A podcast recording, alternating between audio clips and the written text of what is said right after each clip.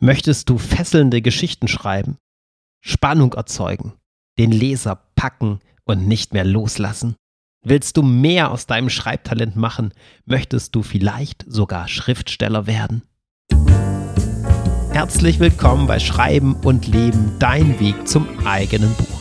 Mein Name ist Andreas Schuster, ich bin Schreibtrainer und Autorencoach und in diesem Podcast erfährst du alles, was du brauchst, um dein kreatives Schreiben weiterzuentwickeln.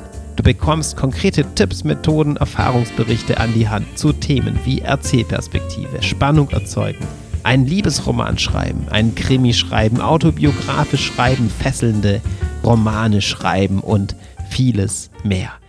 Ich teile mit dir meine Erfahrungen aus der erfolgreichen Begleitung hunderter Autoren und immer wieder lade ich auch Gäste ein, damit du von Profis aus den unterschiedlichsten Bereichen rund ums Bücherschreiben lernen kannst. Ich glaube, die äh, Puppenspieler war das erste Buch, das ich gelesen habe.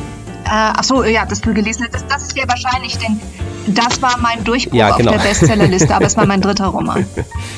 Zum Genau. Schluss, wenn man so einen Text hat, jetzt wie mit dem Glücksreaktor, das ist einfach sowas Wunderschönes. Was hat es damit auf sich? Bestseller sind keine Zufälle. Ich sehe es in meiner Arbeit durch die Bank, dass viele Autoren sich dem Schreiben sehr gerne widmen, aber um das Marketing wie der Teufel um das Weihwasser einen großen Bogen machen.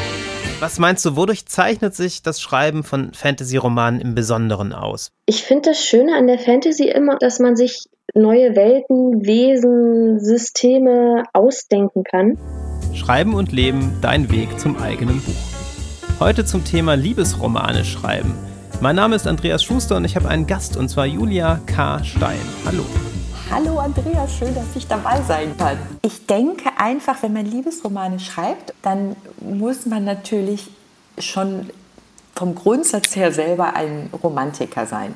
Und zwar in dem Sinne, dass ich schon daran glaube, dass die Liebe wirklich alles überwinden kann und das Gegenteil von Liebe ist, kann man sehen als die Angst. Meine, kann man natürlich auf viele Weise sehen.